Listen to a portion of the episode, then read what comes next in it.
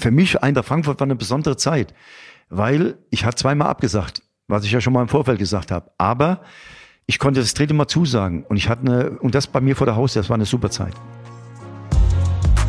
Eintracht vom Main, der Club-Podcast von Eintracht Frankfurt.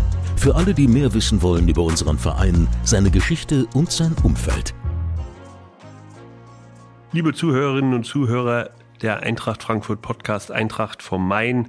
Heute mit einem zweimaligen Pokalsieger, mit einem Europapokalfinalisten, mit einem Olympia-Bronzemedaillengewinner, der das alles nicht mit der Eintracht erreicht hat. Willkommen, Rudi Bommer.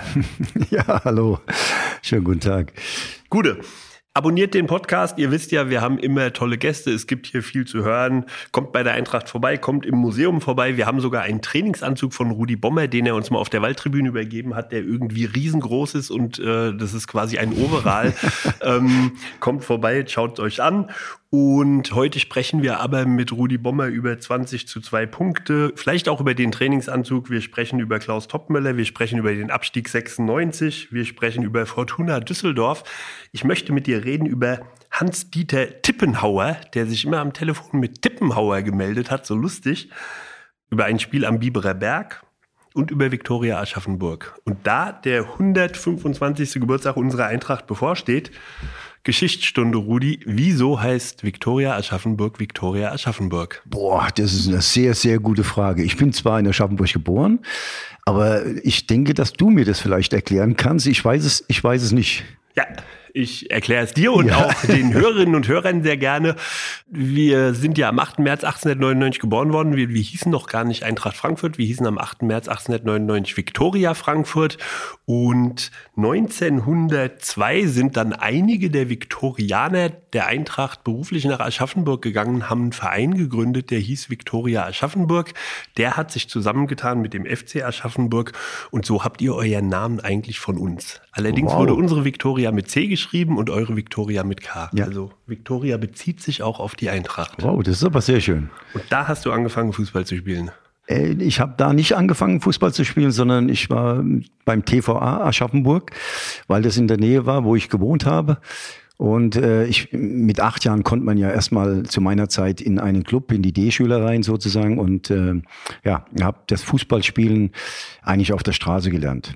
Du hast es auf der Straße gespielt und diese TV Aschaffenburg, das war, glaube ich, Turnsportverein. Turn, genau.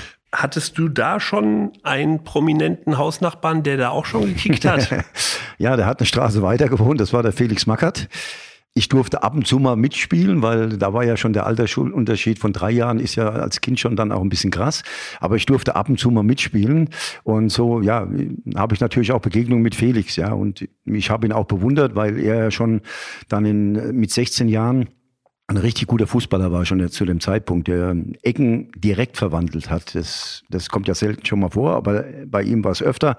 Also habe ich ihn da schon auch bewundert. Also du kanntest Felix seit Kindheit? Ja. Auch vom Straßenkicken? Ja, von draußen, von der Straße. Wir haben auf der Straße Fußball gespielt, auf so einem Bolzplatz. Ähm, er war natürlich auch schon eher im Club, weil er älter war bei TVA und ich kam dann ja erst mit acht Jahren, äh, wurde man damals erst aufgenommen. Heute ist das ja alles viel, viel früher, viel einfacher, viel, viel schöner für Kinder. Wolltest du von Anfang an Fußball spielen? Ja, weil ich das einfach so von, von den Kindern, die um mich rum waren, die haben immer einen Ball draußen gehabt. Wir haben Fußball gespielt an die Hauswand. Äh, wir haben dann so kleine Turniere gemacht auf einem schlechten Rasen, sage ich jetzt mal, oder gar keinem Rasen. Äh, und von daher, ja, ich wollte das immer. Ich habe genauso, denke ich, wie heute die Kinder Panini-Album, sagt ihr das noch was? Natürlich. Ja, das habe ich gesammelt, wie gesagt, und habe alle 66, ich kannte alle Spieler, ob das auch englische Mannschaften waren oder so, ich kannte alle. Und natürlich auch die 66er Mannschaft. Und mein Gedanke war frühzeitig auch in diese Fußstapfen zu gehen. Aber das, als Kind hast du Träume. Aber ich habe es versucht wahrzumachen. Du hast versucht wahrzumachen. Du bist dann zu Viktoria Aschaffenburg gekommen in der Jugend, hast dann da gespielt.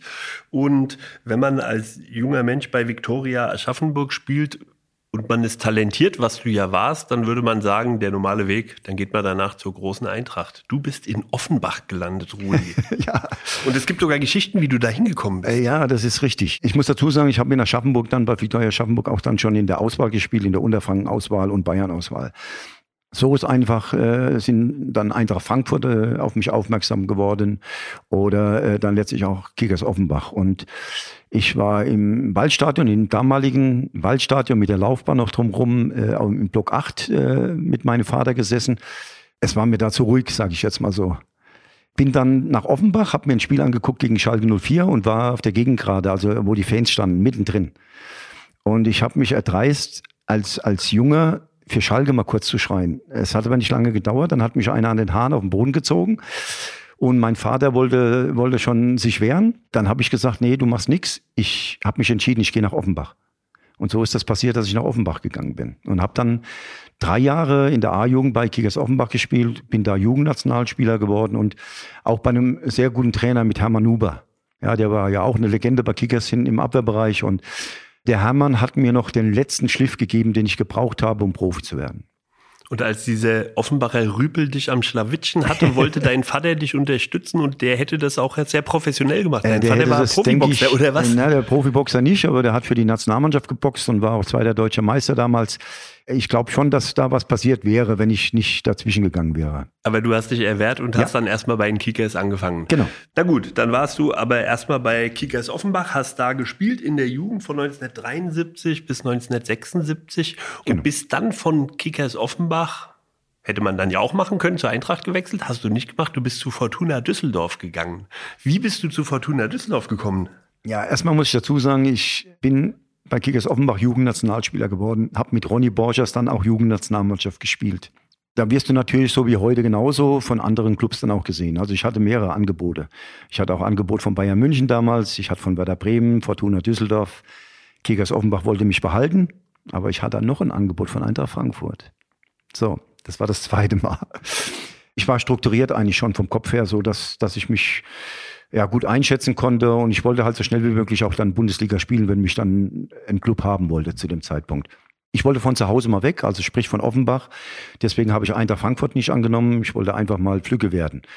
Bayern München hätte ich gut verdient, aber ich hätte zwei Jahre auf der Bühne gesessen. Damals hattest du ja noch eine Ablösesumme, wo du nichts gesehen hast. So, also das wäre tödlich gewesen zu dem Zeitpunkt damals. Habe mich gegen Bayern entschieden, habe abgesagt. Ich habe mir das Kickerheft geholt. Ich habe geschaut, ob Werder Bremen eine alte Mannschaft hat und Fortuna Düsseldorf. Beide waren gleich alt. Also ich habe dann so gerechnet, zwei Jahre auf der Bank, nach zwei Jahren spiele ich Fußball in der ersten Bundesliga. Habe mich für die Kilometer entschieden nach Hause. Da habe ich Werder Bremen abgesagt und bin in Düsseldorf gelandet so. Habe aber auch alles richtig gemacht, weil ich mein erstes Spiel direkt gemacht habe gegen Bayern München, habe das schnellste Tor der Bundesliga erzielt und war direkt schon im Fokus und habe dann auch viele Spiele gemacht ab dem Zeitpunkt. Du bist zur Fortuna Düsseldorf gegangen, hast das quasi bewertet mit dem Kicker Sonderheft. Wenn man heute sieht, die Spieler haben Berater, da kommen Leute, ganze Firmen kümmern sich um Spieler und machen eine Lebensplanung. Die hast du gemacht, hat dich die Familie dabei unterstützt? Vater, Mutter haben die Tipps gegeben? Ja, natürlich. Mein Vater hat mich unterstützt, klar, weil er kannte sich ja aus im Leistungssport und letztendlich auch mit Verträgen, weil er hat ja nicht nur in Aschaffenburg geboxt, sondern damals war Coburg eine Hochburg. Die sind etliche Male Mannschaftsdeutscher Meister geworden und alles Mögliche. Also er hat ja da genauso Verträge gehabt wie, wie ich dann als Profi auch. Nur muss man dazu sagen, 76 zu der Zeit, da gab es damals zwei, zwei Spielerberater. Das, der eine hieß Farian, der war 66 äh, im, im Tor auch bei, bei der Weltmeisterschaft als nach Tilkowski.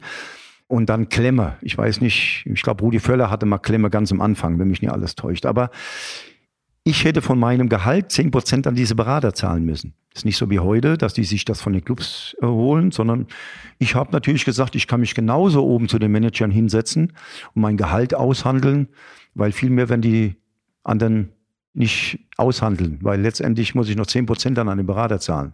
Habe ich nie gemacht, habe ich auch nie gebraucht, ich habe mich um meine Verträge immer selber gekümmert. Was ich allerdings dann gemacht habe, ich habe den Vertrag von Rechtsanwälten durchlesen lassen. Das habe ich getan, auch zu der Zeit schon. Und ähm, wie stelle ich mir das vor? Bayern München macht dir ein Angebot, Werder Bremen macht dir ein Angebot, dann hast du ein paar Zahlen, dann bist du bei Fortuna Düsseldorf, die machen dir ein Angebot und dann hast du dich mit deinem Vater besprochen und hast gesagt, jetzt legt der doch mal XY drauf. Genau, ich habe das so gemacht, wie ich das gerade erzählt habe. Ich habe mir das Kicker Sonderheft geholt, habe geguckt, wie alt die alle sind und äh, habe dann natürlich auch abgewegt finanziell. Das muss man ja auch mal sehen, weil früher hast du nicht gleich so viel verdient, äh, so wie heute, wenn du als junger Spieler dann hochkommst und kriegst dann auch äh, ziemlich viel, sage ich jetzt mal. Das war, ich kann das sagen, ich habe äh, mit 6000 brutto angefangen. Das war mein erster Vertrag. Der zweite war dann schon wesentlich höher. Aber so habe ich angefangen. Und dann kamen aber noch Prämien dazu. Wenn du ein Spiel gewonnen Dann hast, kam dann kamen natürlich, nochmal ja, wenn ich Prämien gespielt dazu. habe, aber die, die, die Sachen waren ja damals noch gestaffelt. Du hast wirklich äh, bei, ich sag mal, bei 21 Spiele hast du wieder so und so viel Prozent äh, mehr gekriegt, dann bei 28, 29 Spiele so über 31 voll. Also du musstest schon gut auf dem Platz stehen, du musstest deine Leistung bringen, ja, um auch gutes Geld dann noch zu verdienen. In jungen Jahren musstest du Prämie haben, ja, also musstest du mit der Mannschaft gewinnen. So war das äh, zusammengesetzt. Also es ist nicht ganz so einfach wie heute, dass du alles fest hast schon, ja. Hattest du einen Notfallplan? Das ist ja auch als Fußballer immer so eine Gefahr, drei Kreuzbandrisse und es geht nicht mehr. Hast du, haben deine Eltern darauf Wert gelegt, dass du eine Ausbildung machst, dass du schulisch weiterkommst? Genau, das ist der Punkt. Also ich musste eine Ausbildung machen. Ich bin Großhandelskaufmann, habe gelernt. Also das heißt, damals, wie ich in Offenbach war, habe ich die Lehre gemacht. Mein Vater stand um 17 Uhr am Betrieb in Aschaffenburg, hat mich nach Offenbach gefahren. Ich bin dann um 23 Uhr zu Hause gewesen, habe noch gelernt für die Berufsschule und musste um 6 Uhr morgens wieder raus, am, musste um 7 Uhr am Arbeitsplatz sein. Also nur mal so von der Sache her. Ja, also ich war sowieso auch so ein bisschen Halbprofi. Ich habe auch dann ab und zu schon mal trainiert. Ich bin auch dann schon mal von der Sache befreit worden, dass ich mal mit ins Training durfte und so. Aber das war schon eine heavy Zeit. Ich musste mich durchbeißen. Das, das war damals so der Fall. Und ist das nicht manchmal, dass du dann irgendwelche Kumpels siehst, die mit dir eine Ausbildung machen, die dann abends losziehen in Aschaffenburg, in die wilde Welt von Aschaffenburg abends und was erleben und du Ich glaube, das Gute war, dass ich Training? einen, einen guten Fokus auf meine Sache gelegt hatte. Und ich eigentlich zu dem Zeitpunkt noch gar nicht so auf die Strecke wollte. Und dadurch, dass ich ja dann direkt vom Betrieb dann abgeholt worden bin, ins Training gefahren worden bin, habe ich das vielleicht auch gar nicht so dann vernommen. Klar habe ich mal den einen oder anderen Freund gehört, wir waren gestern Abend da und da, aber ich habe das eher auf meine, meine Zukunft, habe ich mehr Wert gelegt. Also ich glaube, dass ich im Kopf schon ziemlich klar und strukturiert war. und diszipliniert. Das musste Das- sein, weil ja. sonst hättest du das nicht durchgehalten, das Programm. Und dann kommst du nach Düsseldorf, hast deinen Vertrag unterschrieben bei der Fortuna. Erstes Spiel gegen Bayern München, du hast gerade gesagt. Ja. Spiel geht los und du machst sofort ein Tor. Ja, das, äh, du standst sofort im Fokus. Äh, Fortuna hat mich aber zu dem Zeitpunkt da ein bisschen abgeschirmt. Ich sollte direkt von, von München aus ins Sportstudio. Das haben die dann direkt geblockt erstmal und äh, haben dich erstmal so ein bisschen wachsen lassen. Das fand ich auch damals ganz gut, nicht gleich so den, diesen Medien dann aus, auszusetzen und äh, da loszulassen, sondern die haben das dann schon mal verstanden, einen jungen Spieler dann reifen zu lassen. Klar hatte ich auch meine, ich sag mal, negativen Situationen auch im Spiel wo ich dann auch mal auf der Bank gesessen bin, aber das gehört einfach äh, zum Reifeprozess dazu. Und dein Trainer war damals Dietrich Weise? Dietrich Weise, ja. Und der war ja bekannt dafür, dass er immer junge Leute sehr gefördert Absolut. hat. Ja? Äh, So ist auch Klaus Allofs entstanden oder Thomas Allofs, die jungen Spieler, Ralf Dusen, Tolga Fach, auch Nationalspieler geworden. Also äh, die sind alle unter Dietrich Weise, der war ziemlich weit. Muss dazu sagen, er hatte auch damals, weil man immer heute so von Ernährungswissenschaft redet und so, wir hatten damals schon jemanden da, der uns einen Wochenplan gemacht hat von der Ernährung, ist fast identisch wie heute. Die ganzen Sachen, was meine Frau dann anschließend gekocht hatte. Nur mal so von der Sache, weil man ja sagt, immer die alten Trainer oder die alten Spieler oldschool. Nee, das sind sie nicht. Wenn man das alles so vermischt mit heute, es war nicht alles richtig früher, es ist auch nicht alles richtig, was heute passiert. Aber so einen Mittelweg zu finden, ne, das, das wäre vielleicht ganz gut. Unter Dietrich Weise bist du dann Stammspieler geworden. Dein erstes Spiel gegen die SGE, habe ich geschaut, war 21. Mai 1977, letzter Spieltag. Ihr habt 2 zu 1 verloren gegen unsere Eintracht. Trainer bei der Eintracht war äh, Jula Lorand, Co-Trainer war Klaus-Dieter Tippenhauer. Tibi. Tippi. Jawohl. Und der kam dann nach Der Düsseldorf. war ja, ja, der war ja mit Dietrich Weise. Dietrich Weise hat ihn geholt. Und wie der Dietrich dann weg ist, äh, kam, kam Tippi zu uns. Der hat es super gemacht. Es war ein junger Trainer. Der hat natürlich auch von den, gerade diesen gestandenen Profis, die wir hatten, wir hatten ja auch National, Nationalspieler, Zebe, Zimmermann, wie gesagt, es war, es war eine ältere Mannschaft, gerade von hinten raus, die, ich sag mal, ich sage das heute mal so, Charakterköpfe auch waren, die ihren eigenen Kopf hatten, ne? die auch nicht manchmal so leicht zu führen waren. Äh, Und Tibi hatte da schon ein bisschen Respekt, aber ich muss sagen, die Mannschaft hat zu ihm gehalten. Wir haben auch das Spiel zusammen gemacht äh, im Europapokal gegen Barcelona. Er hat sich für Fußball interessiert. Er hat dann gesagt, ich spiele gegen Neskens. Ich war 21. Gegen Neskens, Vize-Weltmeister. Also ich bin da schon rein im ersten Moment. Ich habe gedacht, boah, Vize-Weltmeister, du hast ja damals ganz anders hochgeguckt zu solchen Spielern wie vielleicht heute. Äh, und das war für mich schon, puh. aber der hat sich dabei was gedacht, weil ich ziemlich schnell war, von dem wegzuspielen. Und das habe ich auch getan. Das war, war ein gutes Spiel, eine gute Erinnerung.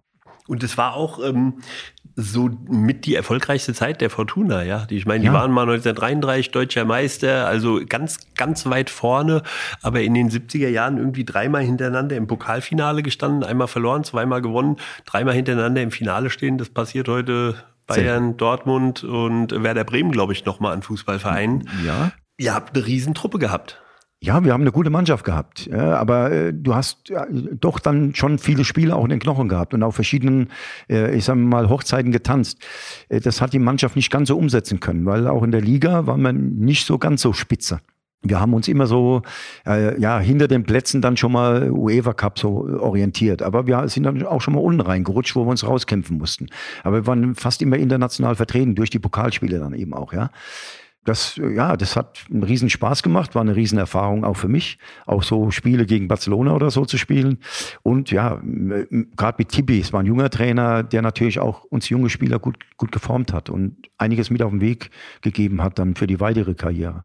Und letztlich natürlich in der Bundesliga manchmal vielleicht einen Durchhänger gehabt, aber wenn so ein Pokalfinale vor einem steht, ist es wahrscheinlich so, dass man dann ein Ligaspiel vielleicht nicht ganz so konzentriert angeht, wenn ein Halbfinale Ja, man kann es ja so manchmal ansteht. nicht genau. so erklären, wie man so da genau. äh, denkt als, als Spieler, aber wir halten, ich muss das nochmal betonen, wir halten immer noch den Rekord im Pokal. Das heißt, die meistgewonnenen Spiele mit 18 im, im Pokal, im DFB-Pokal, hat Fortuna Düsseldorf immer noch, nicht Bayern München. Sehr gut, sehr gut. Ihr habt 1978 Pokalfinale gegen Köln gespielt, da habt ihr verloren, da bist du eingewechselt worden. 1979 habt ihr den DFB-Pokal gewonnen, 1 zu 0 gegen Hertha. Hertha. Du hast gespielt. 1980 habt ihr den Pokal gewonnen, 2 zu 1 gegen Köln. Du hast auch gespielt. Ja, ich habe das 2-1 vorbereitet. Mit Thomas Alves hat das Tor gemacht. Äh, gestern äh, oder vorgestern war das Spiel Fortuna Düsseldorf gegen St. Pauli. Da haben sie die Szene dann auch nochmal gebracht im Fernsehen. Da konnte ich mir das nochmal anschauen, wie das entstanden ist, eben über Gerd Sebe, dann über mich und dem Thomas vorgelegt, dass er das 2-1 machen konnte. Das sind ja dann auch immer, wenn du so eine Karriere hinlegst, dann über fast 18 Jahre, sind das immer so schöne Momente, die man dann mal hat. Ja, man vergisst ja mal Sachen, was früher so war. Und das war so ein, ja, so ein Highlight dann mit. Den Ausgleich gegen Köln hat auch ein Eintrachtler gemacht, der bei der Eintracht gespielt hat. Weiß noch, wer das war? Rüdiger Wenzel. Rüdiger Wenzel, ja. genau, hat den Ausgleich Ich war mein gemacht. Nachbar, ich habe mit Rüdiger, er hat in der Nähe gewohnt. Wir sind dann immer von Ergra dann äh, öfter mal dann zusammen auch ins Training gefahren. Nee, war ein guter Kollege, sehr gut. Ich habe mich gut mit ihm verstanden. Und auf dem Weg zum DFB-Pokalsieg 1980 wollen wir mal festhalten, Viertelfinale wo? Boah, da Kick musst du mir helfen. Das, das Kickers Offenbach 5 zu 2 gewonnen.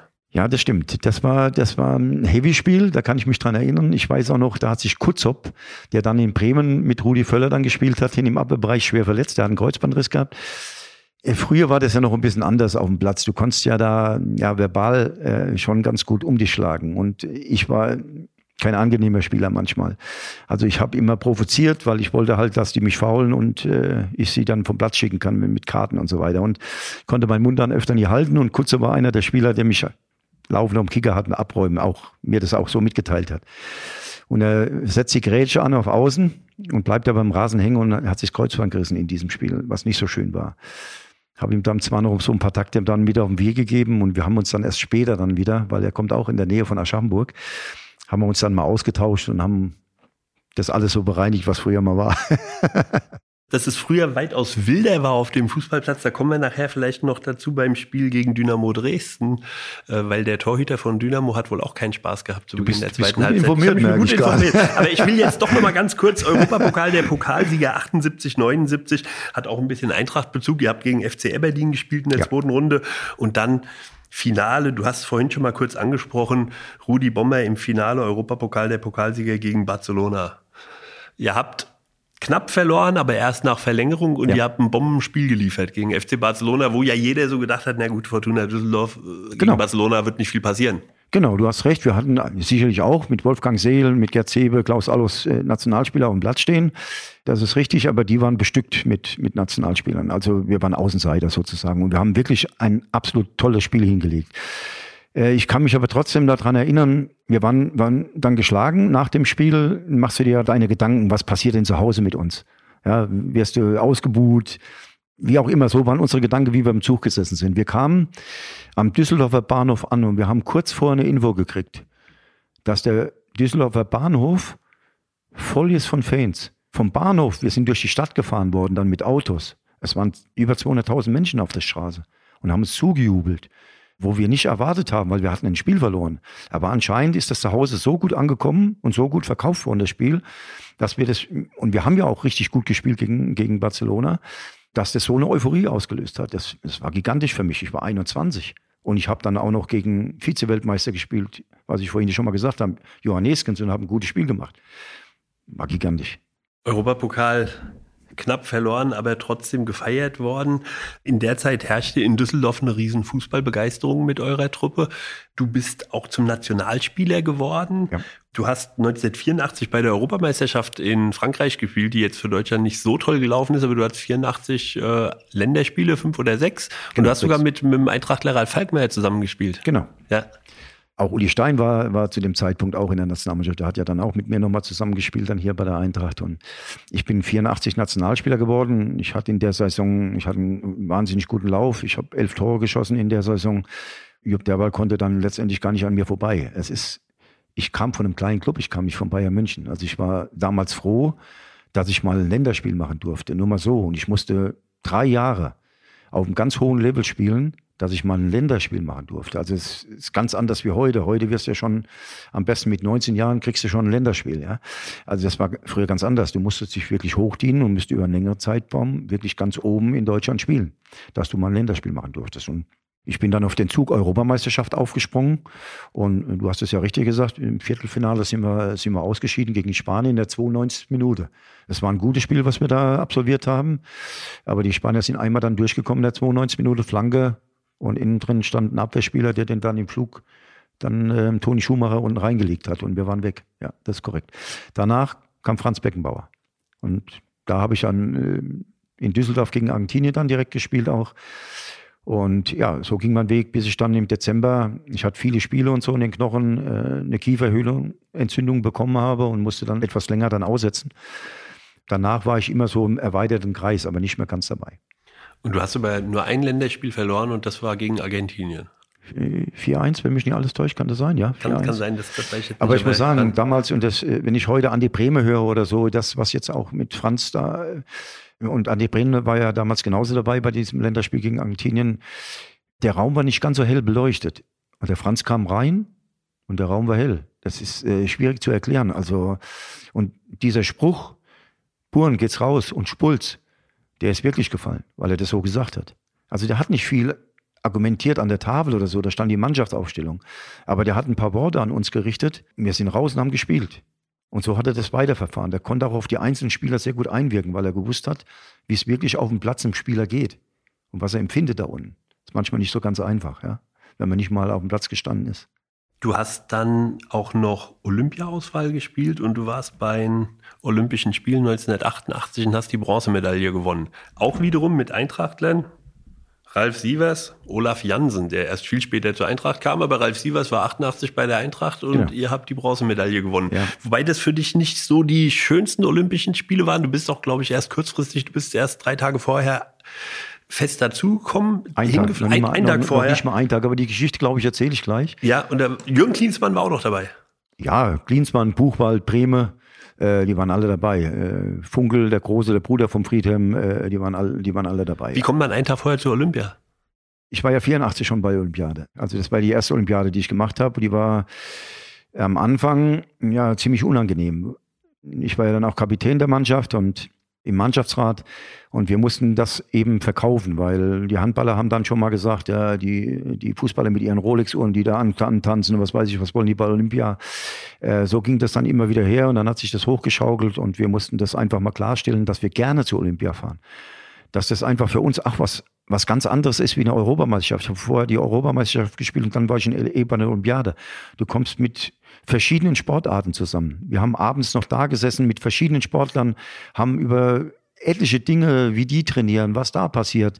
Deswegen ist der Jürgen Klinsmann ja dann auch so in die Schiene reingekommen, mal in andere Sportarten zu schauen, um das Trainingsprogramm mal so abzustimmen, wie, wie könnte man das noch ein bisschen besser gestalten, ja. Das war eigentlich meine Olympiade, die ich gespielt habe. Die zweite Olympiade habe ich die Quali gespielt, da war ich der Kapitän der Mannschaft. Da ich aber mit 30 das erste Mal aufgehört habe, und der Hennes Löhr, das war damals der Trainer, mir gesagt hat, dann kannst du nicht zur Olympiade fahren. Habe ich das in Kauf genommen. Ich hatte noch einen Zweijahresvertrag bei Bayern vorlegen, aber mich hat eben was geritten, dass ich nicht mehr in, den, in die Nationalmannschaft eine Chance hatte, da reinzukommen. Ich hatte alles gespielt, ich war 30.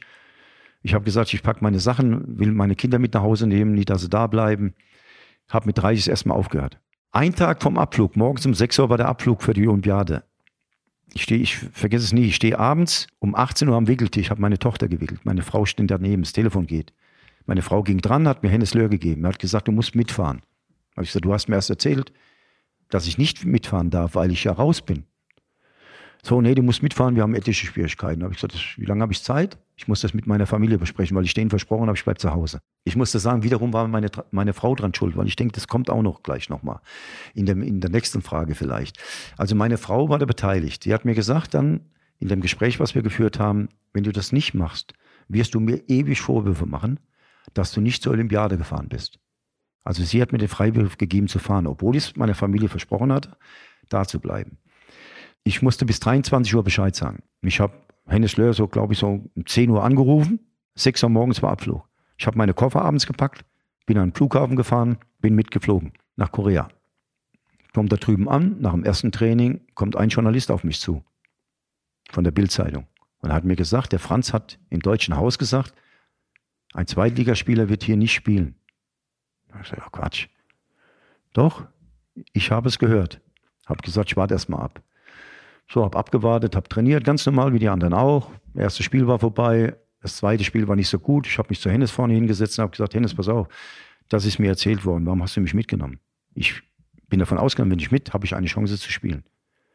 So ist es, immer wieder hat sich das dann hochgeschaut. So, ich habe nicht gespielt bis zum dritten und vierten Platzspiel. Hat er mich zehn Minuten später eingewechselt, zehn, also die letzten zehn Minuten eingewechselt. Und im Bus kam er dann zu mir und hat dann gesagt, jetzt hast du ja deine Medaille ich habe einen bösen Spruch losgelassen. Das hat sich dann erledigt gehabt für mich. Ja. Aber das war die zweite Olympiade, die nicht ganz so schön war, aber die Bronzemedaille ist, ist dabei rausgekommen. Das ist korrekt, ja. Habt ihr, habt ihr euch nochmal versöhnt? Ich bin ja kein Unmensch. Klar hat man sich immer wieder im Fußball trifft man sich immer zwei oder dreimal. Klar hat man sich getroffen, man hat auch über die Situation gesprochen. Es ist eine Zeit vergangen und dann kann man auch relaxter darüber reden. Dann ist auch ein bisschen Wut verflogen, die man dann immer wieder hat, weil du bist ja geprägt, du willst ja spielen. Du hast Emotionen ja in dir. Wenn die gleich so rausgekommen wären oder wir hätten uns gleich getroffen, getroffen wäre das, glaube ich, nicht gut ausgegangen. So war das etliche Jahre. Ist alles ausgeräumt gewesen und alles gut. Jetzt muss ich aber trotzdem nochmal fragen, äh, nochmal zur ersten Olympiade 1984.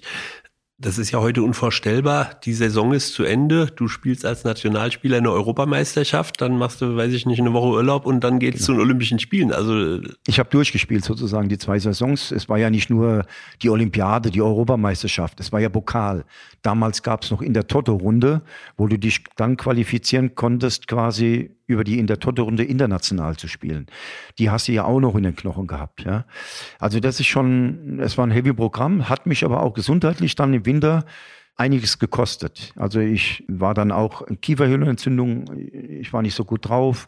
Meine Form ist auch ein Stück weit zurückgekommen und ich kam dann erst so richtig, sage ich jetzt erstmal, im März wieder wo ich wieder so langsam den Zug aufgenommen hatte. Also ich habe eine Zeit gebraucht dann danach, bin ich ganz ehrlich. Ich muss mich ein wenig disziplinieren, Rudi, weil wir sind ein Eintracht Frankfurt Podcast und reden hier die ganze Zeit über Fortuna Düsseldorf und Pokalsiege, die mit uns nichts denke, zu tun haben. Drauf, ja. Bevor wir aber zur Eintracht kommen, will ich ja doch noch mal ansprechen. Du musstest 1985 zu Bayer Uerdingen wechseln. Das war ein bisschen finanziell bedingt. Fortuna brauchte ja. Geld. Bayer hat ja eine, eine große Zeit gehabt, hatte den DFB-Pokal gewonnen mit Wolfgang Schäfer, der ja gebürtiger Frankfurter ist, ja, Cup, gegen ja. die Bayern.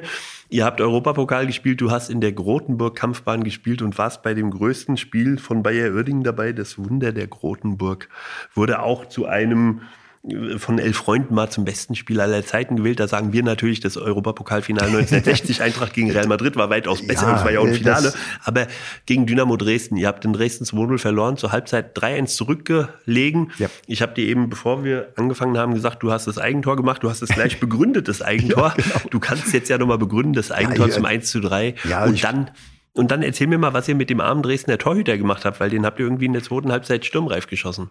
Ja, erstmal muss ich dazu sagen, das Spiel war ein eigenes Spiel. Das war politisch hoch auf, aufgehangen. Es war Ost gegen West. Das war eine große Sache früher. Das kennt man vielleicht heute nicht mehr oder die Jugendlichen, die wissen da nicht mehr ganz genau mit der Situation umzugehen.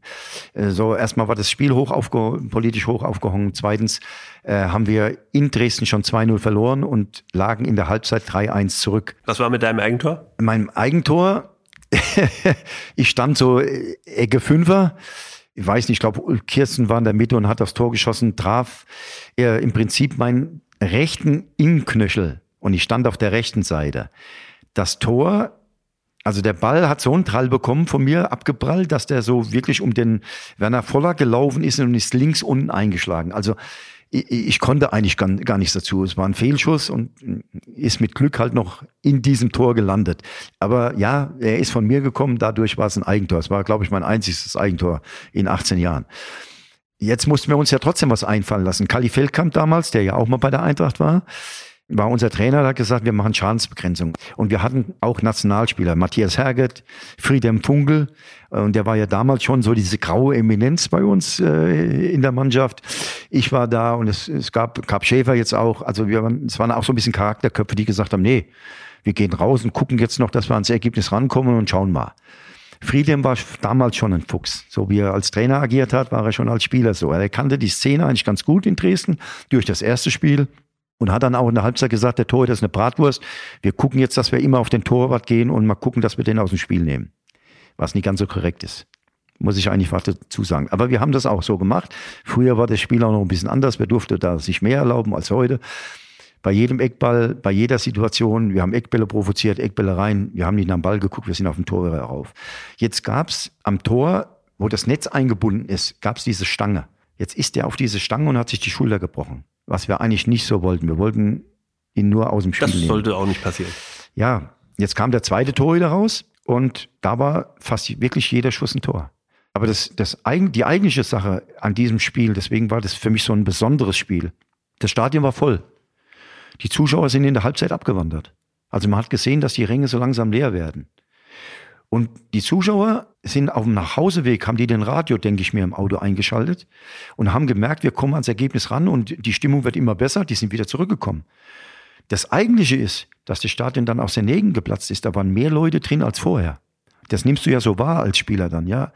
Was für eine Euphorie das war. Das muss man erlebt haben. Das kann man, glaube ich, von der Erzählung gar nicht so richtig rüberbringen. Und deswegen war es schon ein besonderes Spiel. Nachher der Lippmann ist ja noch abgehauen von Dresden. Und da hat man gesagt, das Spiel war verschaukelt. Wir hätten das Spiel gekauft, wie auch immer. Der aber dann erst Wochen später in Nürnberg bei einer Cousine aufgetaucht ist. Nur einfach mal zu sehen und zu spüren, wie hoch das Spiel politisch aufgehangen war. Es war eine extreme Sache. Das war eine extreme Sache und das bleibt, bleibt vollkommen in Erinnerung. Und weil du sagst, es war politisch so aufgeladen, Ost-West, äh, der Papa von Matthias Sammer hat danach, glaube ich, seinen Job verloren. Also ja. der, der war da draußen. Das, das, der, der, der Torhüter, der genau. in der zweiten Halbzeit gespielt hat, hat danach, glaube ich, auch nicht mehr gespielt. Nee, also wie gesagt, der ist beurlaubt worden direkt danach und äh, da hat ja damals auch noch Sammer mitgespielt, ja, ja. Der, der Sohn von ihm. Und der hat ja trotzdem seinen Werdegang dann gemacht. Der durfte dann mal ich sage immer, aus solchen Situationen, auch aus so Niederlagen, kannst du viel rausziehen. Hm. Ja, du kannst viel mitnehmen, um es dann später mal besser zu machen. Das hat er ja gemacht. Aber wenn du jetzt sagst, du hast vorhin schon mal gesagt, dass du früher auch äh, kein angenehmer Gegenspieler manchmal warst und wenn ihr jetzt sagst, ihr, ihr habt euch vorgenommen, den Torhüter aus dem Spiel zu nehmen, keiner wollte, dass er sich die Schulter bricht. Der Fußball ist heute viel fairer geworden durch die vielen Kameras, weil so kleine Gemeinheiten könntest du dir ja heute nicht mehr erlauben. Weil ja, zehn Kameras erst, filmen. Erstens mal das und dann sind die Regeln ja verändert worden. Ich muss aber trotzdem dazu sagen, es ist gut so. Der Mensch, der Spieler wird geschützt. Also äh, nochmal, nicht alles, was früher so okay war, ja, äh, muss man muss man übernehmen. Also die Regel ist geändert worden, finde ich richtig. Ich bin auch noch ganz anders zum Kopf, weil früher, wenn du jetzt Eberdin hast du vorhin angesprochen, hat ja Eintracht Frankfurt auch dagegen gespielt. Wenn du da gespielt hast und die haben dich angelacht, da haben die die Zähne drin gelassen in der Kabine. Also da standen nur diese Eckpfeiler. Der hat nicht nach dem Ball geschaut. Der hat geguckt, wo kann er mein Nasenbein oder mein Jochbein erwischen oder meine Zähne. Ich habe schnell gelernt. Beim zweiten Mal lachen habe ich gesagt, du bist dran. Und dann habe ich das auch gemacht. Also du konntest dir viel erlauben. Du bist ja früher von hinten schon mit der offenen Sohle getackelt worden. Am Fuß schon bei der Ballannahme. Also wenn du nicht schnell genug weg warst, kann schon mal sein, dass du einen Wadenbeinbruch gehabt hattest. Oder die drei Bänder sind unten weggeflogen. Du konntest ja noch von der Seite aus drei Meter, konntest du einem in die Knochen fliegen. Ja? Das war damals so. Es war mehr Kampf. Es war mehr Aggressivität und auch manchmal eins gegen eins über den ganzen Platz. Ich musste Spieler rausnehmen, sonst hätte ich ein Brett bekommen vom Trainer oder von den Mitspielern. Also wenn jetzt ein Lothar Matthäus durchs Mittelfeld marschiert wäre und ich hätte ihn nicht von den Beinen geholt. Ja, deswegen sagt man ja, früher war alles langsamer, ja, weil viele Unterbrechungen waren in der Hinsicht. Heute ist ruhiger, heute ist mehr so dieses Passspiel gefragt, ist genauer, über fünf Meter, die Genauigkeit mit der guten Schärfe. Ja, aber dafür lassen sie dann schon mal im 16er den Mann laufen, wo sie nur noch im Raum agieren. Und das bemängle ich halt dann heute schon mal. Das ist, ähm, kann ich auch nicht mehr sagen, du kennst bestimmt auch noch Friedel Lutz ähm, Spielermeistermannschaft der Eintracht, der 66 Jahre das Halbfinale war Zeugwart bei mir noch in der genau, Zeit. Genau, bei dir noch Zeugwart. Der hat mir auch erzählt, dass früher natürlich, wenn einem Spieler blöd kam, dann hat man gewartet, bis der Schiedsrichter nach vorne rennt und hat ihm mal einen mitgegeben, weil keine Kamera da war. Also ja, dieses, aber ich, äh, früher ich war alles den, fairer, das, das ist Ja, nicht aber ich so, konnte ja. den trotzdem nehmen, aber jeder Spieler wusste das, ja? Ja, ja. Du hast ja auch mehr die Heimspiele durchgebracht als die Auswärtsspiele, weil auswärts hast du, da bist du schon ganz anders bearbeitet worden, ja? Ja. Wenn du irgendwo auswärts gespielt hast. Und so hast du natürlich auch den Gegner zu Hause bearbeitet. Also da hast du wirklich ein Brett gezogen auf, auf den Knöchel oder manchmal auch schon aufs Wadenbeinköpfchen. Weil wer ein bisschen Anatomie kennt, der weiß, wie schnell so ein Wadenbeinköpfchen kaputt gehen kann da hinten. Ich habe es selber als Spieler gelernt bekommen von einem Handschuh, der mir hinten aufs Wadenbeinköpfchen gekloppt hat und der Muskel ist richtig aufgegangen. Ich konnte immer weiterspielen. Wahnsinn. So, wir kommen jetzt zum Karriereende. Du hast 1988, du hast 1988 deine Karriere beendet. Du hast mit deiner Gattin ein Geschäft in Aschaffenburg eröffnet, du bist wieder weißt. zur Victoria gegangen und hast ein normales Leben angefangen. Damit könnte jetzt ein Fußballer-Podcast enden, aber wir haben ja noch kaum über die Eintracht geredet. Bevor wir das machen, kommen wir zur Rubrik Nummer zwei, Eagles 11.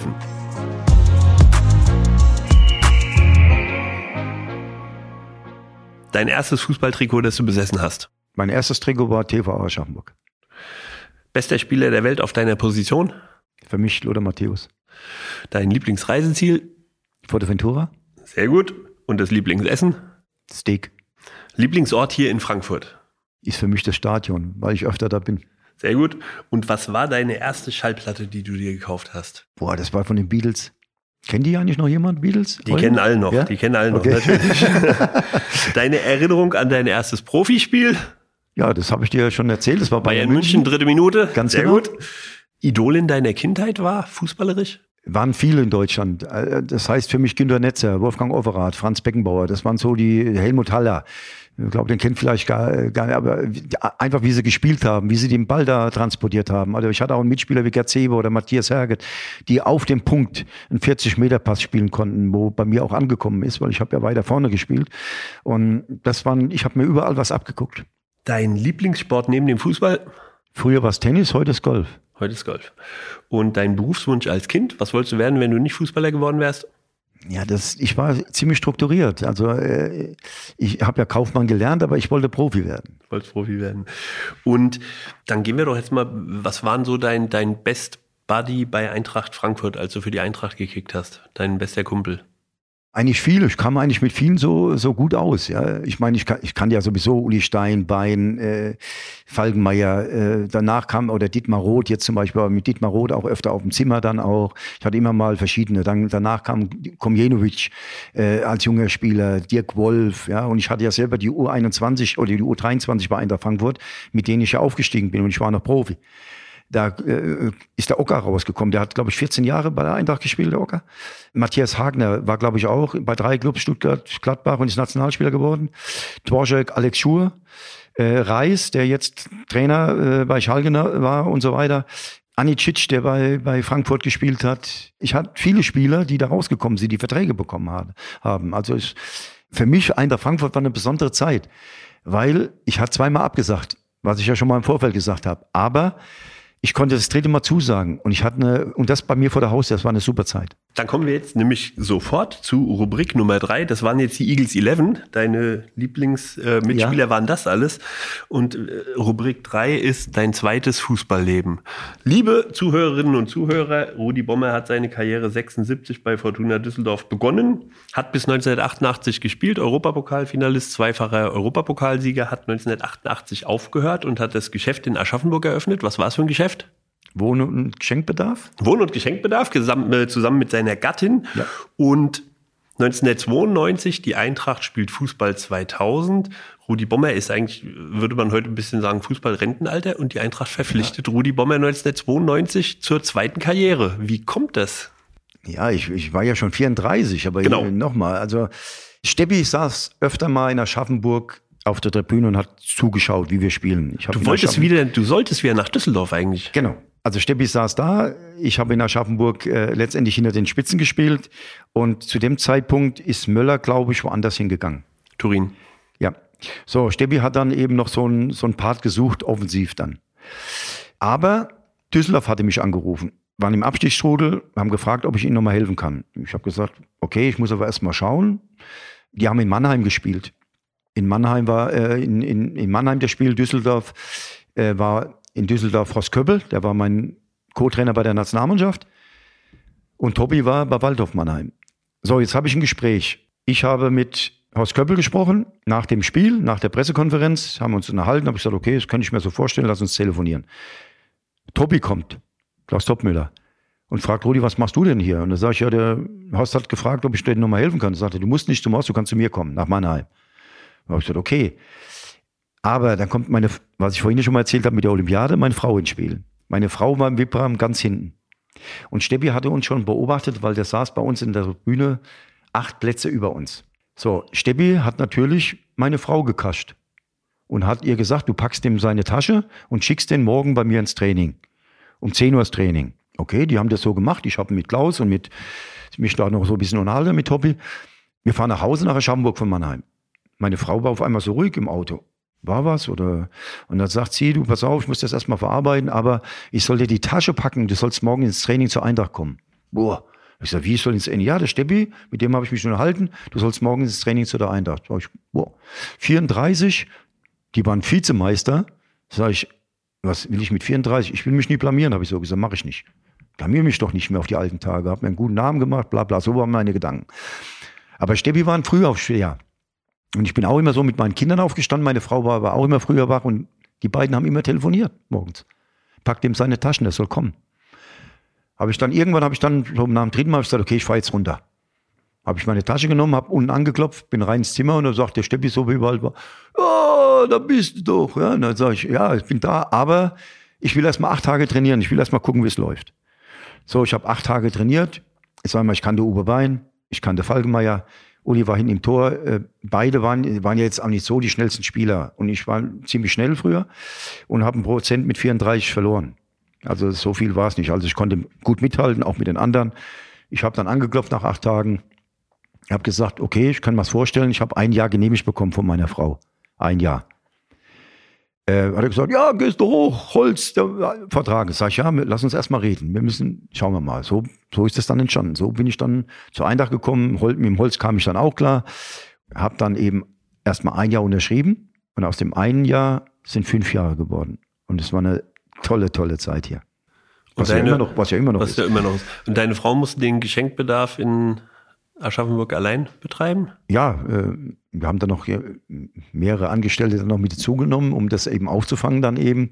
Ja, wir haben das Geschäft dann 15 Jahre noch gehabt, ja. Bis ich Trainer geworden bin und ich meine Frau mitnehmen wollte, ja.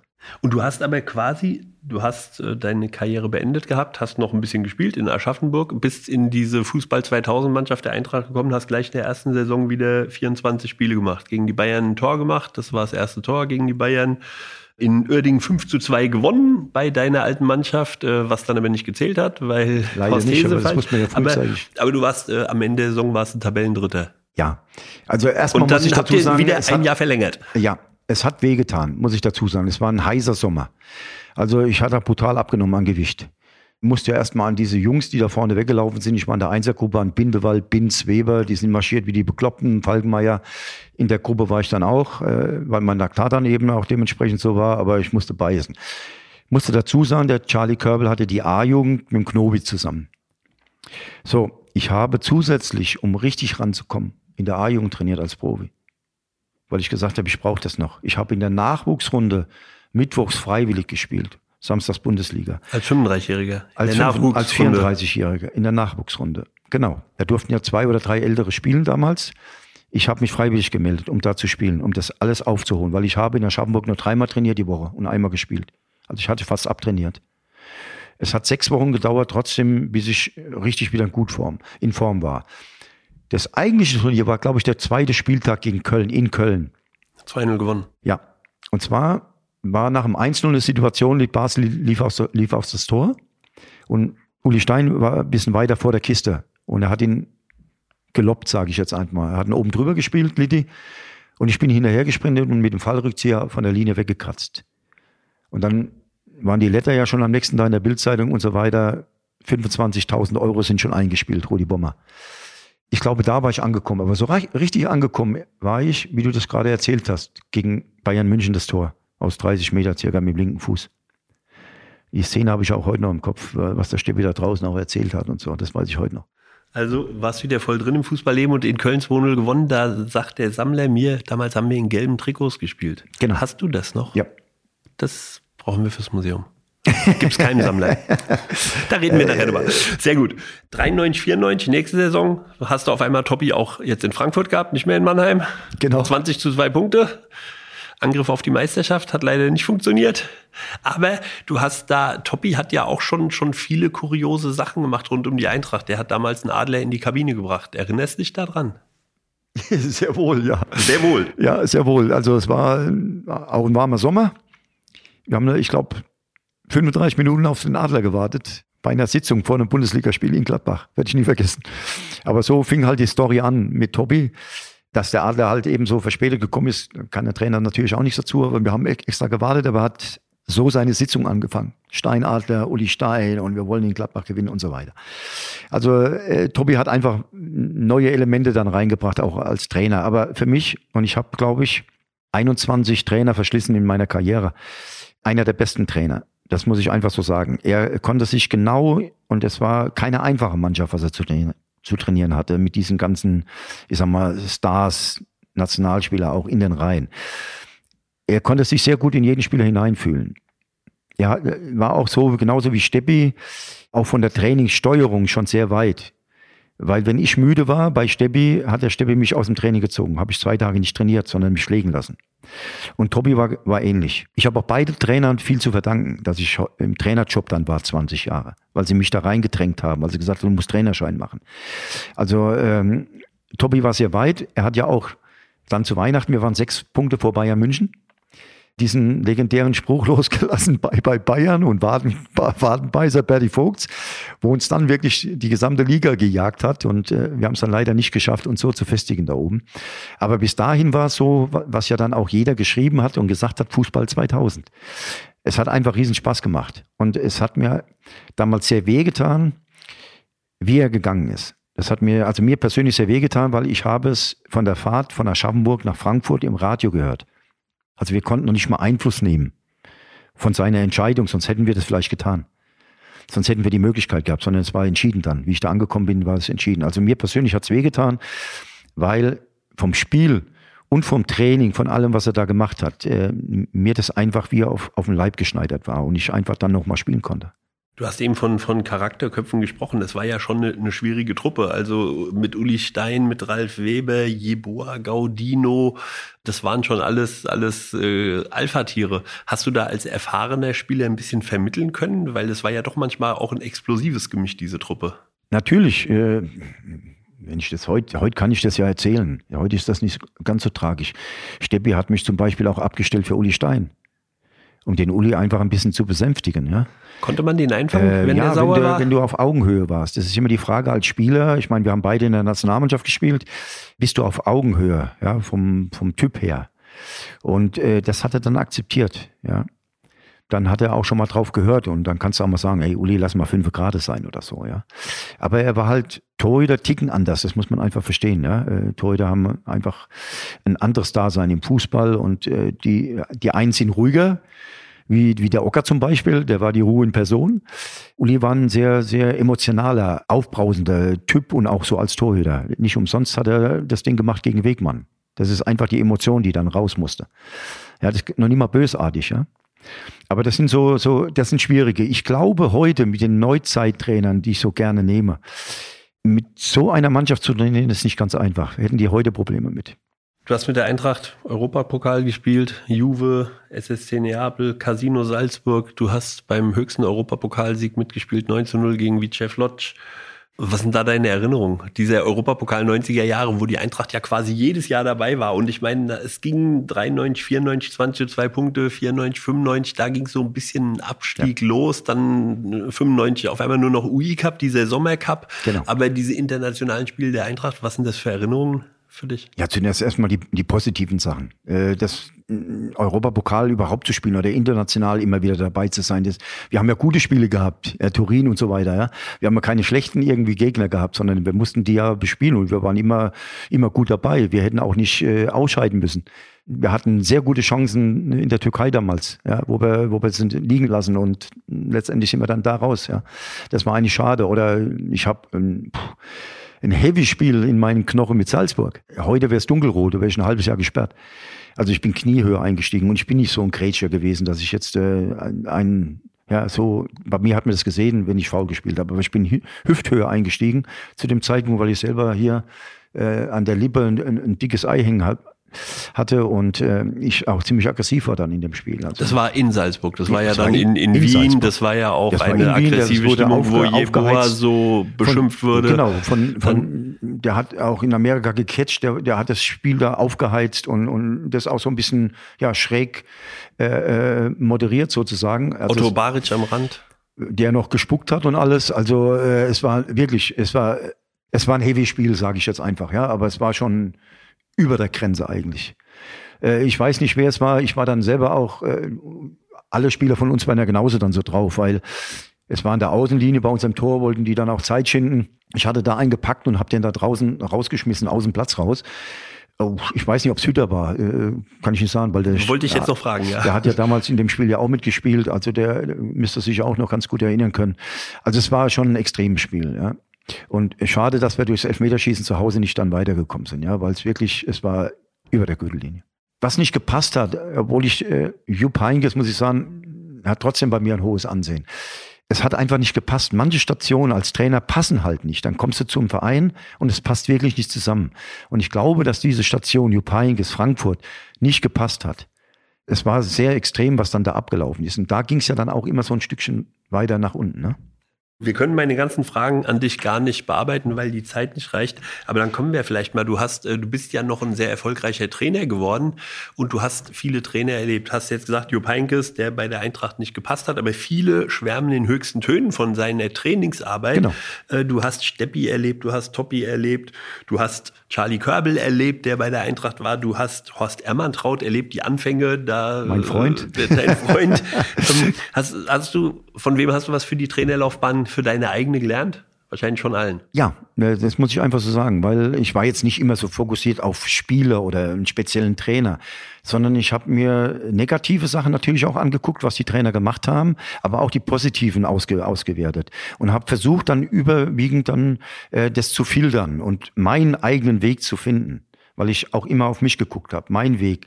Also auch zu hören, weil ich habe ja viele, viele negative Dinge auch gehabt, wo Trainer auf mich reagiert haben, weil ich auch nicht so ganz so einfach war in den früheren Jahren, jung, äh, auch einen eigenen Kopf gehabt dann teilweise. Und äh, da habe ich vieles gefiltert. Aber was ich vorhin gesagt habe, auch von Steppi, zu sehen, wie man ältere Spieler führt, wie man denen eine Auszeit gibt, dass sie trotzdem Woche für Woche auch in der englischen Woche ihre Leistung ab abrufen können.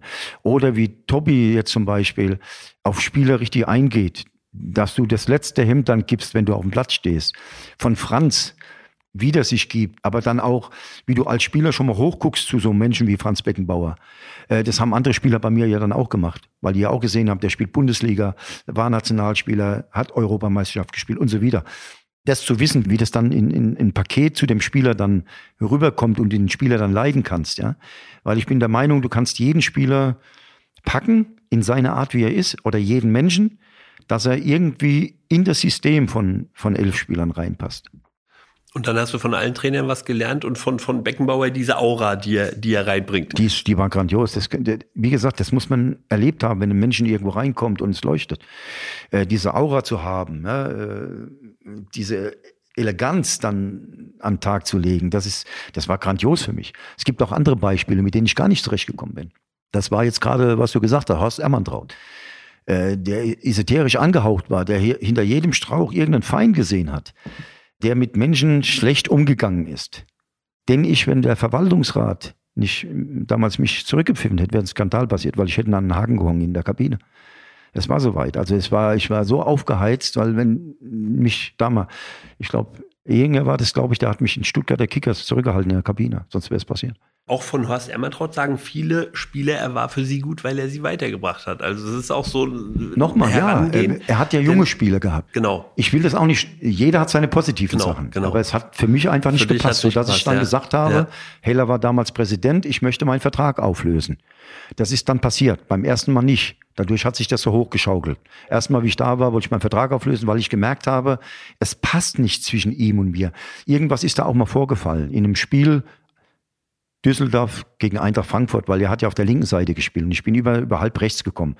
Vielleicht habe ich ihm mal einen Spruch reingedrückt, was ihm nicht so gepasst hat im Haus der Mantraut. Ja. Weiß ich nicht. Kann ich mich nicht mehr dran erinnern. Mhm. Aber er hat immer schikanierend auf mich eingewirkt. Bevor er Trainer wurde bei der Eintracht, warst du kurz auch Trainer, weil du warst auch in der Saison 96, 97, die ja relativ trist war. Warst du noch bei der Eintracht? Dein letztes Tor hast du gemacht am 2. November 96, 2 zu 3 da denken die Leute schon, oje, oje, aber es war gegen VfB Leipzig. Die letzte gelbe Karte hast du gekriegt am 7. Dezember 96, 2 zu 3 verloren gegen Oldenburg. Danach waren wir 15. und Steppi wurde beurlaubt. Und dann warst du für 15 Tage Interimstrainer ohne Spiel, weil dann war die Winterpause. Ja, ich habe das jetzt kam, nicht so, Horst ich habe das jetzt nicht so empfunden. Aber ich habe das Training geleitet. Ja, genau, aber du ich hast glaub, das Training. Wer, wer, kam danach? Der da kam der Horst Ermantraut. Der, ah, kam, dann, der kam dann, genau. Ja.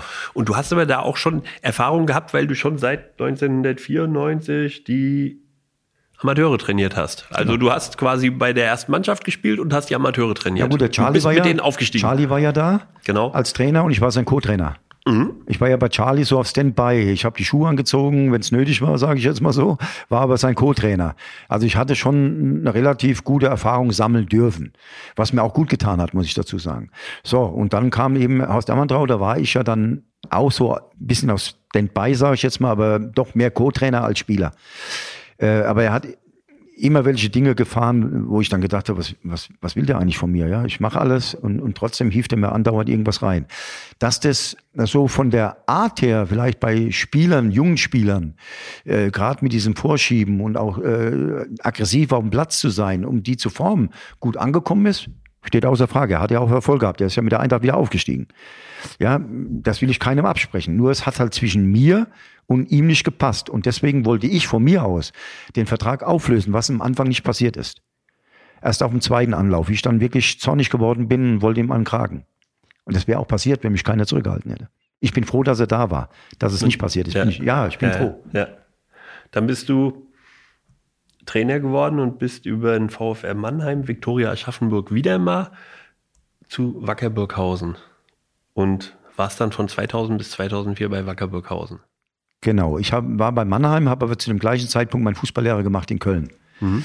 Ich würde das jedem jungen Trainer nicht raten, wenn er Fußballlehrer macht, dass er noch in der Mannschaft trainiert. Nochmal, ich habe nur die Sonnenseite gesehen, wenn ich, also ich bin samstags gekommen zum Training noch, sonntags gespielt. Und dann hat der Co-Trainer das übernommen. Ich würde es keinem jungen Trainer empfehlen, wenn er keine Unterstützung hat, eben in diese Schiene so zu gehen, Fußballlehrer zu machen und eine Mannschaft zu trainieren in der dritten Liga. Ja, das, ja. das war ein Heavy-Programm. Wie gesagt, mhm. du hast ja gesagt, dann war ich in Burghausen. Ich habe sie vom 18. Platz gerettet, bin ein Jahr später mit denen in die zweite Liga aufgestiegen und habe sie dann auch drin gelassen, bis ich zu 60 bin.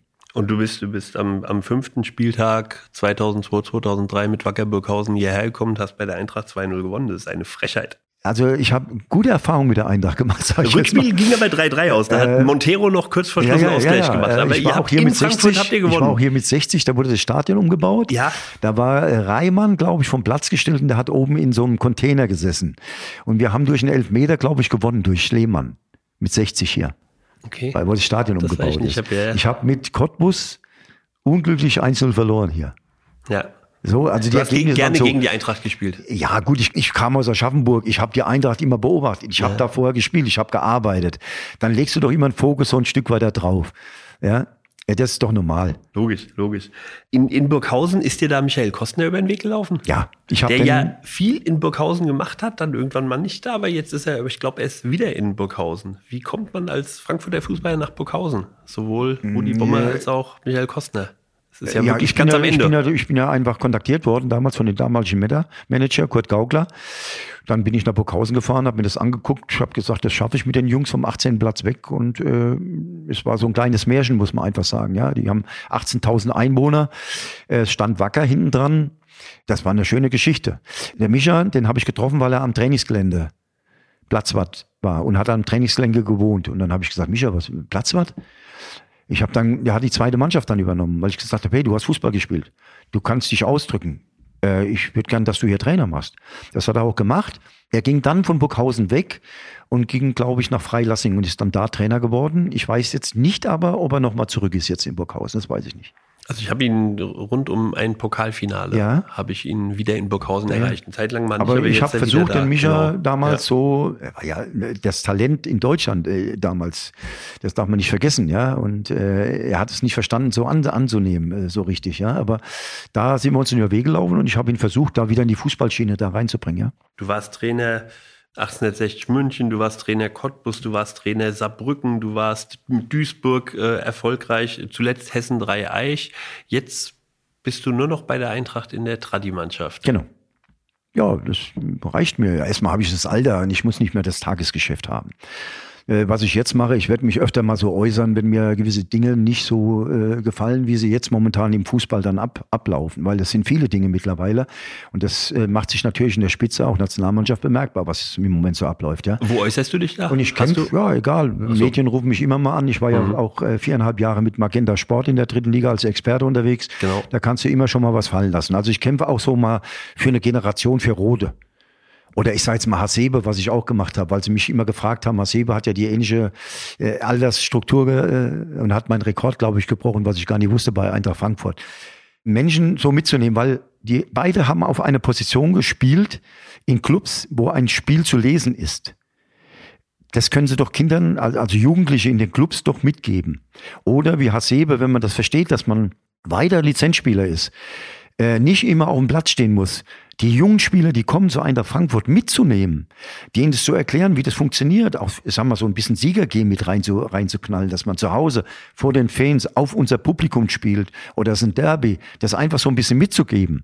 Ja, das ist doch eine großartige Sache. Diese Spieler, die jetzt ja in diese Generation Trainer vielleicht reinrutschen, weil ich bin auch geprägt worden von Steppi, von Topmüller, die mich da reingedrängt haben als Trainer, zu sagen, Jungs, ihr habt Zeit jetzt, äh, euch zu sammeln. Danach seid ihr vielleicht im Trainerjob.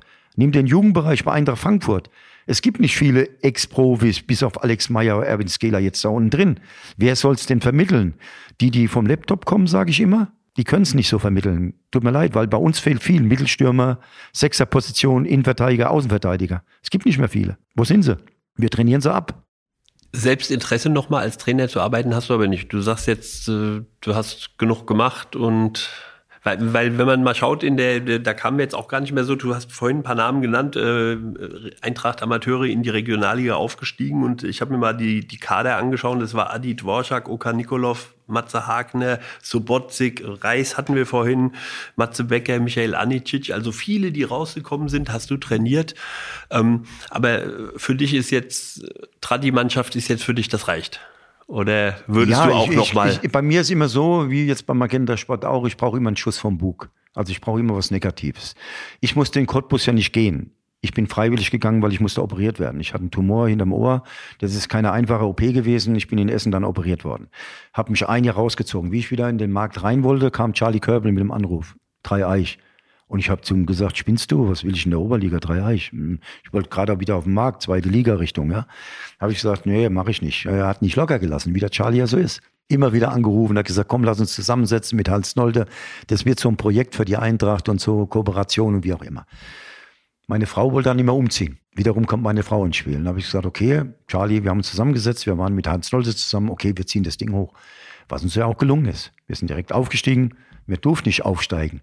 So, du musst das zweite Mal nochmal wiederholen, dass du wieder aufsteigst. Wir sind wieder aufgestiegen. Jetzt durfte man aufsteigen, ja. Ja, und dann kommen so, so ein paar Sachen dazwischen, wo es dann nicht mehr ganz so gepasst hat, wo wir, wo wir dann raus sind. Was ja jetzt im Nachhinein wieder da ist. Das Stadion ist wieder Eintracht Frankfurt. Die Jungen spielen da, was ein gutes Stadion ist, was, ein, was für die Regionalliga Südwest eine, eine Bereicherung ist, sage ich jetzt einfach mal. Ja, Das ist alles, alles top, was da, was da so abgelaufen ist. Und jetzt nochmal in das Geschäft zurückzugehen, glaube ich nicht, dass ich ins Tagesgeschäft nochmal jetzt möchte. Ich fühle mich wohl. Ich helfe dem Charlie auch ab und zu in der Fußballschule bei den Kindern. Ich habe einen guten Einblick, was da unten passiert. Und ich weiß, was da gefordert wird. Und ich weiß, was auch trainiert wird. Ich habe heute noch mit zwei Leistungszentren trainiert in der Bundesliga, die mir so ein bisschen was erzählt haben, weil ich gehe nicht unvorbereitet in, in solche, so wie heute mit dir oder in ein Interview rein, sondern ich will erst mal wissen, was im Jugendbereich noch richtig los ist. Ja, und das sind halt einige Co-Trainer, die bei mir waren auf dem Weg, mit denen ich heute Morgen telefoniert habe und gesagt, sag mir mal ein bisschen was. Wie viele Spieler kommen denn aus NNZs raus? Von 1000, von 58 NNZ, sage ich jetzt mal, von 1000 Spielern, sage ich jetzt mal so, kommt einer ganz oben an. Ich rede von ganz oben, nicht von dritte Liga. Einer. Das ist mir zu wenig. Ganz einfach. Und das ist kritisch, ja. Ich habe Fortbildung, muss ich machen für meine Lizenz. Äh, das sind von Osnabrück A-Jugend-Bundesliga-Trainer die andauernd mit Spielern reden, Videoanalyse machen, die sind alle überflutet. Dass ich mich gemeldet habe und habe gefragt, wann macht ihr eigentlich noch Training? Weil das doch für mich oder ein Pezzaioli, der NRZ-Leiter war hier, in Frankfurt setzt sich vor mich und sagt, wie die Trainingsprogramme sind umgeschrieben worden bei Eintracht Frankfurt. Und beim DFB übrigens auch. Und das sage ich, erzähl mir, was ist los? Ja, wir legen wieder mehr Wert jetzt äh, auf 1 gegen 1, 2 gegen 2, 3 gegen 3 4 gegen 4. Da habe ich gesagt, ja, ist das jetzt dein Ernst, was du mir da erzählst? ja, sondern das war elementar in meinem Trainingsprogramm, habe ich nie rausgenommen. Was ich aber von euch Hoffenheimer übernommen habe, habe ich dann so gesagt. Das war eure 5-Meter-Pässe, die genau kommen. Die habe ich übernommen, das stimmt. Hm. Und so sind wir auseinandergegangen damals. Ja. ja. und das ist halt eben Neuzeit oder sagen wir mal die, die alten Trainer. Wenn man das so vermischt, kommt richtig gut heraus. Weil ja. das ist nicht alles gut, was heute ist und es ist alles. Das war nicht alles gut, was früher, was früher war. war. Ja, ja, ja. Und das, das bemängle ich. Und da versuche ich für die Jungen, die heute fertig sind und die aber noch so eine alte Struktur haben, wie Schweinsteiger, wie Hummels, so, äh, so ein bisschen da reinzuschieben. Und das kann ein Rode, das kann ein Hasebe. Ganz einfach. Apropos Hummels, warst du beim Pokalfinale 2018 mit der Eintracht? Gegen die Bayern 3 zu 1 gewonnen, Hummels ein bisschen langsam, Gasinovic 3 zu 1 gemacht? Nee, ich war äh, Pokalspiel gegen Leipzig. Da warst du mit der Eintracht gewesen. Ja, gut. Da war ich mit der Eintracht und schade, dass Rode ausgewechselt worden ist. Dies Jahr wirst du mit der Eintracht nicht zum DFB-Pokalfinale fahren, aber mit Düsseldorf und Saarbrücken sind noch zwei deiner Vereine im Pokal. Mit wem willst du zum Finale fahren? Ich glaube, ich werde mir dann ein Spiel von der Eintracht angucken, weil beide ausscheiden werden. Das ich glaube nicht, dass, dass von beiden Clubs, dass sie ins Endspiel kommen. Okay. Das ist uns auch ganz recht. Wir haben heute eh viel zu viel über andere Vereine gesprochen, aber es war halt interessant, das mal zu hören. Und es gibt ja, ja so also aus unserer Region vielleicht, also Felix Magath ist natürlich so einer und bei, bei vielen sagen sie immer, wieso ist Rudi Völler nie bei der Eintracht gelandet? Bei dir auch, du warst immer in der Nähe. Es gab die Angebote. Du hast die Kurve noch gekriegt. Das freut uns. Ja. Das war ganz toll. Äh, es war schön, auch über Fortuna Düsseldorf zu sprechen und über ein Finale gegen den FC Barcelona, dass du für die Fortuna gespielt hast und wir freuen uns alle, dass du zurück zur Eintracht gekommen bist und auch noch den Fußball 2000 bei uns gespielt hast. Rudi, vielen, vielen Dank, dass du da warst und vielleicht machen wir noch einen zweiten Teil mit meiner dritten Seite, die ich noch an Fragen habe. Danke dir. Alles gut, danke auch. Danke.